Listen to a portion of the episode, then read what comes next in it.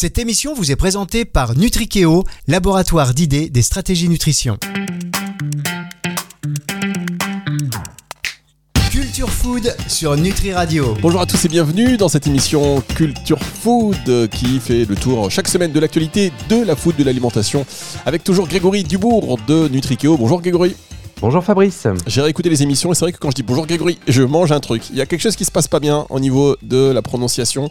Grégory Dubourg, donc fondateur de l'agence Nutrikeo. Cette semaine, au sommaire de cette émission Culture Food, consacrée au score, on va vous expliquer un peu de quoi il s'agit dans un tout petit instant. L'actualité food de la semaine. Votre invité, c'est Sabine Bonneau de l'équipe Planet Score, dont on avait déjà parlé sur Nutri Radio. On va y revenir dans le détail dans un tout petit instant. On fera un petit tour de, côté, euh, du côté flashback pour savoir un petit peu quels étaient les pionniers en termes de labellisation, de score. Enfin, on y revient dans un instant. Si je m'embrouille, vous n'hésitez pas à m'interrompre, hein, Grégory.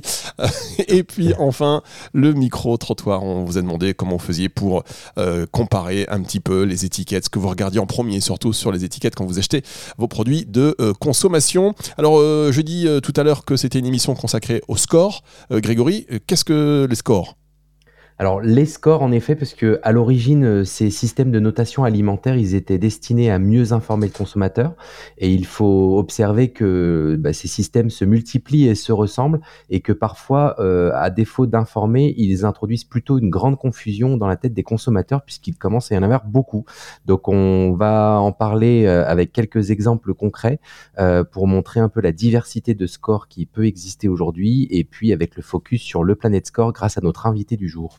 Effectivement, euh, ça commence à devenir un peu compliqué euh, d'y voir clair, mais bon, euh, voilà, certains ont réussi à tirer leur épingle du jeu. On va démarrer cette émission, du coup, en attendant votre invité du jour dans un instant, par l'actualité food de la semaine, Grégory.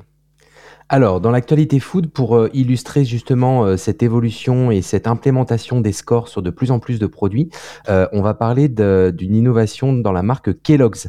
Donc, juste avant de préciser quelle est cette innovation, pour resituer un petit peu les scores parmi la diversité de ce qui peut exister, aujourd'hui, il y a plusieurs angles d'analyse de l'information sur les aliments pour les consommateurs. Donc, outre le prix qui est souvent pris en compte dans les systèmes de notation, il y a un premier angle qui est la santé, bien évidemment, dans lequel on va scorer notamment la qualité nutritionnelle des produits. Donc, c'est le Nutri-Score qui est le score de référence sur les aspects nutritionnels. Euh, parfois, on va noter le degré d'ultra-transformation des aliments.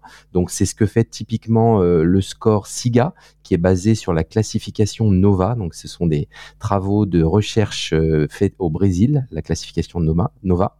Et également, dans ces scores qui vont s'intéresser à la santé, on va regarder la présence d'additifs controversés. Ensuite, il y a un autre angle qui intéressant, c'est l'angle environnemental. Donc, euh, il y a plusieurs scores qui sont en test aujourd'hui, euh, l'EcoScore et le Planet Score euh, en tête de liste. Et enfin, la dimension sociétale qui est également de plus en plus regardée par les systèmes de notation avec des critères tels que la rémunération des producteurs, le bien-être animal. Et c'est ce que vont faire des, notes comme la note globale qui justement prend en compte tous les critères. voilà. Et donc, en plus de tous ces scores, on a également tous les labels, label rouge, HVE, agriculture biologique, toutes les applications qui existent, qui sont à disposition du consommateur. Donc pour illustrer le score qui est aujourd'hui le plus connu, qui est le Nutri-Score, qui est en train de devenir la référence en France et peut-être bientôt en Europe, euh, on a ce lancement chez Kellogg's qui lance donc en juin 2022 un spécial cas granola euh, avec baie rouge ou chocolat noir qui est réduit en sucre de 30%, réduit en sel de 20% et qui du coup euh, permet d'afficher un Nutri-Score A, ce qui est plutôt une belle performance pour des céréales du petit déjeuner qui d'habitude sont plutôt moins bien classées. Donc c'est pour la marque Kellogg's une manière de revitaliser l'ensemble des produits et de la marque qui a été délaissée ces dernières années euh, sur ces volets-là. Euh, et euh, c'est vrai que la promesse avec un Nutri-Score A sans compromis de goût.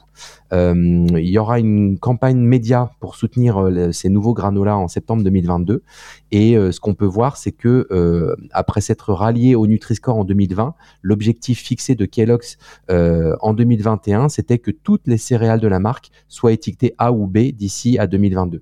Donc on voit que c'est en progrès très très fort et qu'ils ont opéré ce, cette amélioration nutritionnelle et donc cette amélioration du Nutri-Score sur euh, de plus en plus de marques de l'enseigne euh, Kellogg's.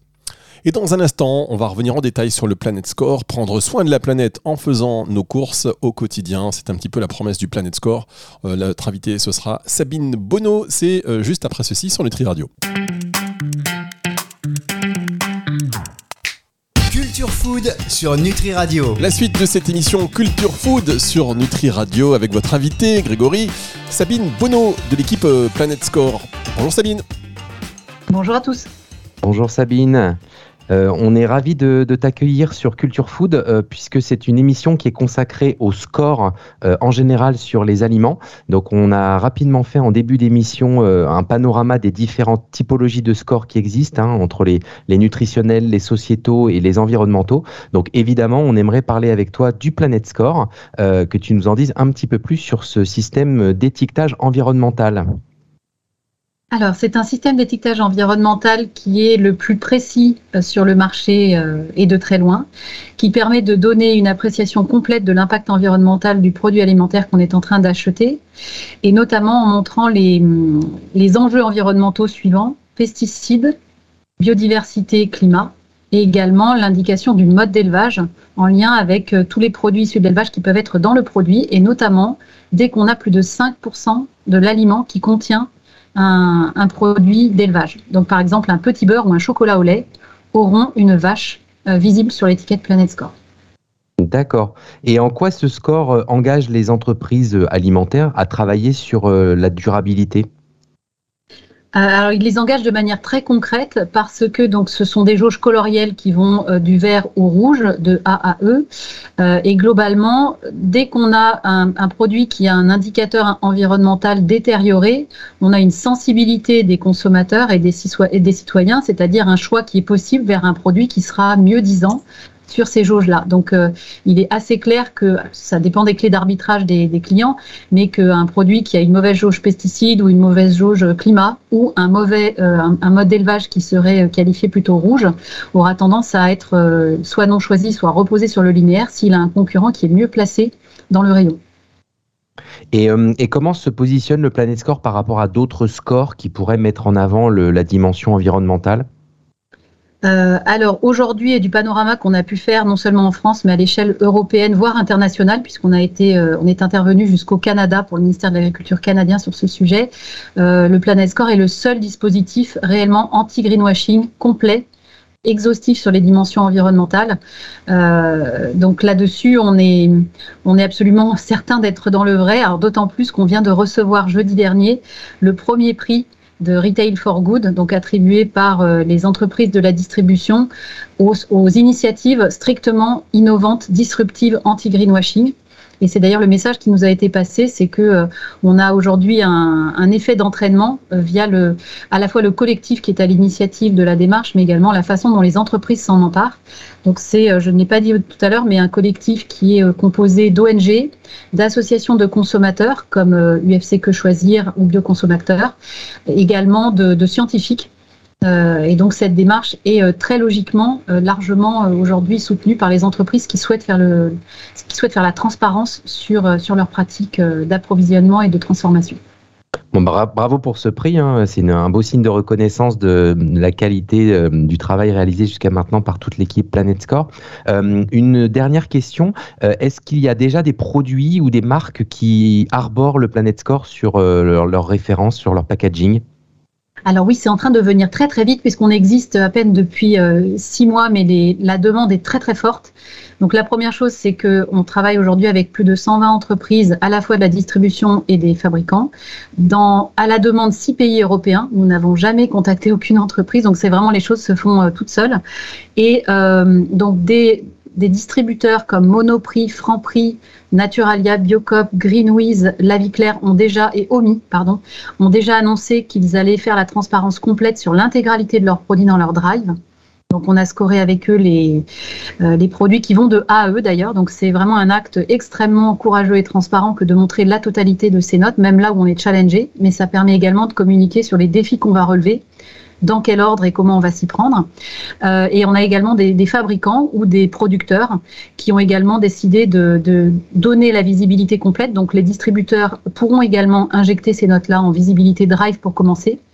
Et au-delà de ça, on a des entreprises qui ont déjà décidé de partir on-pack Donc le temps que les emballages soient écoulés actuellement, on a notamment par exemple un fermier de louer que vous verrez prochainement dans les semaines qui viennent sur les œufs et les poulets label rouge et bio, de, donc l'intégralité des produits de ce groupement de producteurs qui seront également Planet Score. Et il y en a bien d'autres. On communiquera là-dessus au début du mois de juillet. On célébrera toutes les entreprises qui sont en train de donner la transparence. Ah, très bien, bon, c'est très, très rapide comme développement. Ben, merci beaucoup euh, Sabine euh, de nous avoir éclairé sur ce Planet Score qui, on le voit, est un, outil euh, d'information du consommateur sur la dimension environnementale très très fort, mais aussi, on le comprend, un outil de changement des comportements puisque ça, ça aide à switcher d'un produit vers un autre plus vertueux. Donc merci beaucoup Sabine pour toutes ces informations et très très bonne fin de journée. À bientôt. Merci à vous pour cette invitation. Bonne fin de journée. Merci beaucoup Sabine Bonneau donc de Planet Score et Sabine qui est également très douée pour la transition puisque notre séquence flashback dans un instant sera euh, consacrée, en tout cas pas consacrée, mais la base sera justement une, ancienne publicité louée dont euh, parlait Sabine il y a quelques secondes sur Nutri Radio. On marque une pause et on écoute ça. Culture Food sur Nutri Radio. La suite de cette émission Culture Food sur Nutri Radio. Avec toujours Grégory Dubourg de l'agence Nutrikeo. Ça va Grégory? Ouais, ça va très bien, merci. C'est intéressant, hein, Sabine Bonneau, toujours très intéressant, et notamment ce déploiement du, Planet Score. Les entreprises font la demande, pas de greenwashing. Est-ce qu'on va avoir des surprises? Finalement, est-ce que vous pensez qu'on va avoir quelques surprises, Grégory? Des surprises dans quel sens des... Ah, sens Dans le sens où euh, des mauvaises surprises ou vous savez des bonnes surprises euh, par rapport à, l'étiquetage, la notion responsabilité environnementale, etc. Est-ce que c'est aussi un, moyen pour les entreprises de, quelque part de placer le curseur et euh, de développer un petit peu tout ça? Oui, bah, je pense que Sabine l'a bien évoqué. Le danger dans ce type de démarche, c'est toujours de tomber dans le greenwashing. Hein, et on a la même chose avec du nutri-washing c'est-à-dire euh, afficher des choses qu'on ne fait pas réellement ou faire juste un petit peu de cosmétique en surface en disant qu'on a des engagements euh, et puis en réalité euh, les choses ne changent pas vraiment. Mais là on sent qu'avec des démarches comme le Planet Score, ce qui est intéressant c'est que ça fait vraiment bouger les lignes parce que les, critères sont assez profonds et couvrent vraiment toutes les facettes environnementales du produit. Donc ça oblige, ça incite les entreprises à être transparentes et à s'engager. Bien, nous en tout cas, on ne fait pas de radio washing, on fait de la radio tout court. Et je vous propose de passer dans cette émission Culture Food à cette séquence euh, flashback. Alors, euh, Sabine Bonhomme a nommé euh, la marque Loué pour la, volaille. Et justement, pour comparer, voir un petit peu ce qui se faisait avant en termes de, score ou même de, de label, eh bien, je vous propose de réécouter cette publicité, Grégory. Tiens, regarde, donne ta main. C'est toi qui vas leur donner à manger. Les dindes, elles vont être contentes. Ah bah ouais, elles vont être contentes. Hein. T'as vu comme elles aiment ça? Tu sais si elles sont meilleures, les dindes de louer. C'est que tous les bons grains qu'on leur donne, on les retrouve dans notre assiette. Alors, pour Noël, les dindes, tu leur donnes les marrons? Japon éteint des fermiers de louer le bon goût partagé. Donner des marrons aux dindes. Et pourquoi pas des oranges aux canards Moi j'adore ça, les rires dans une publicité. J'adore, j'adore les rires dans les publicités. Euh, bah oui, c'était déjà donc ces premières publicités euh, dont on sait voilà aujourd'hui l'importance du label rouge par exemple euh, de l'époque. Oui, c'est ça. Ce qui est intéressant, c'est que hum, on, remonte peut-être 20 ou 30 ans en arrière, et déjà à l'époque, il y avait cette émergence des labels de qualité sur certains produits alimentaires. Donc, euh, on a choisi le label rouge parce que c'est probablement un des plus anciens et aujourd'hui un des plus connus, qui a été très rapidement exploité, notamment par les, gens qui faisaient de la volaille, comme les volailles de louer. Et donc, euh, la démarche, elle est intéressante parce qu'elle est toujours d'actualité. Cette idée euh, de valoriser le, le producteur, l'agriculteur, de valoriser des modes d'élevage qui sont plus vertueux. Là, on est complètement en phase avec euh, les tendances d'aujourd'hui. Euh, et donc, je pense qu'ils étaient vraiment précurseurs sur ce côté euh, label de qualité, etc., bien avant tous les scores, bien avant les applications, bien avant les systèmes de notation. Donc, on voit qu'ils ont semé probablement les graines de ce qui est aujourd'hui les systèmes de score et d'affichage de qualité sur les produits alimentaires. Vous êtes fort quand même, Grégory. Ils ont semé les graines, les graines pour la dinde, la dinde pour le marron. c'est une, c'est une émission, je vous dis. On n'arrête pas d'augmenter le niveau de ces émissions. On va se retrouver pour la dernière partie. Déjà, avec le micro-trottoir, on était vous demander ce que vous regardiez en premier sur euh, une étiquette. Alors, il y a le Planet Score, le Nutri-Score, mais finalement, qu'est-ce que, vous regardez en premier euh, sur une étiquette? On se retrouve avec les réponses juste après ceci. Food sur Nutri Radio. Dernière partie de cette émission Culture Food sur Nutri Radio, émission consacrée au score. Vous avez bien compris ce que c'est maintenant. On a parlé notamment du Planet Score. Et donc, comment, euh, comment fait-on nos courses? Comment va-t-on évaluer euh, les on va dire les bienfaits d'un produit nutritionnel, mais pas que, environnemental, euh, tout un tas d'indicateurs qui sont pris en compte aujourd'hui dans les courses que vous faites, parce que on a aussi voilà une responsabilité sociétale qui est euh, qui est importante. Grégory, par exemple, Dubourg, en est un exemple. Hein. Grégory, vous à chaque fois, qu'est-ce que vous regardez d'ailleurs? Quand vous faites vos courses Qu'est-ce que vous regardez en premier sur une étiquette? Alors moi, je regarde, j'ai une déformation professionnelle qui fait que je retourne la boîte ou le packaging pour regarder la liste des ingrédients, parce parce que j'ai ce regard critique sur la liste des ingrédients et que euh, j'arrive à comprendre euh, les proportions, la présence éventuellement d'additifs, etc. Mais il est vrai que tous les nouveaux scores aident aussi à cette compréhension. Hein. Le Nutri-Score en numéro 1, et puis demain, euh, les scores environnementaux vont aussi nous aider dans les choix, bien sûr. Ça c'est clair. Alors ça va prendre de plus en plus de temps euh, pour, faire, pour faire nos courses. Qu'est-ce que vous regardez en premier sur une étiquette? On vous a posé les questions. Écoutez quelques éléments de réponse. Moi j'ai regardé tout ce qui va être au niveau de la nutrition, matière grasse, sucre, etc. pour limiter au maximum. Fait attention au Nutri-Score, on regarde aussi Yuka euh, pas mal pour avoir la, la, qualité du produit. On évite les produits qui sont trop sucrés, euh, trop gras, avec des additifs aussi qui peuvent être dangereux pour la santé. Bah, maintenant j'ai pris l'habitude de regarder le Nutri-Score en général, quand il est entre A et B, c'est bien. C, j'ai tendance à plus regarder euh, pourquoi il est dans le C. S'il euh, y a des additifs un peu trop, euh, un peu plus mauvais pour la santé, ou si c'est trop gras, trop sucré. ben, les ingrédients, si c'est bio ou pas. la qualité en fait, hein, plus ou moins. la liste des ingrédients et dans les ingrédients savoir s'il y a des produits néfastes, c'est-à-dire conservateurs, euh, ça va être les colorants, ça va être les choses comme ça. Donc euh, essayer d'être sur un produit le plus naturel possible. J'essaie de ne pas me fier au Nutri-Score parce que c'est trop simple pour vraiment se fier à, une note sur euh, de A à E. La validité du produit et les prix. Si c'est bio. Le prix au kilo, la provenance, je me méfie du bio qui vient de pas de pas d'ici. Voilà, quand même quelques éléments de réponse nombreux, importants pour un consommateur, on va dire éclairé quand même, Grégory. Oui, là, toutes les, tous les critères ont été euh, évoqués par les, les, consommateurs. Bien sûr, le prix, la liste des ingrédients, la présence d'additifs. Euh, on voit que les consommateurs sont de plus en plus vigilants sur euh, cette liste et donc vont rechercher des produits clean label, comme on dit, donc avec des listes d'ingrédients raccourcis et puis de moins en moins d'additifs. On va également avoir la réassurance du bio qui est recherchée. et puis évidemment, sur le volet nutritionnel, on voit très clairement que le Nutri-Score est devenu la référence. Et on le sait, hein, les études le montrent, le Nutri-Score, c'est le score le plus connu de tous les consommateurs, euh, toutes catégories confondues. Donc euh, il y a une vraie notoriété euh, sur ce score qui, ceci étant dit, peut être critiqué pour sa simplicité. Il y a un des euh, consommateurs là qui l'a souligné. Euh, c'est vrai que c'est un score qui simplifie quelque chose de très complexe qui est la composition nutritionnelle d'un aliment.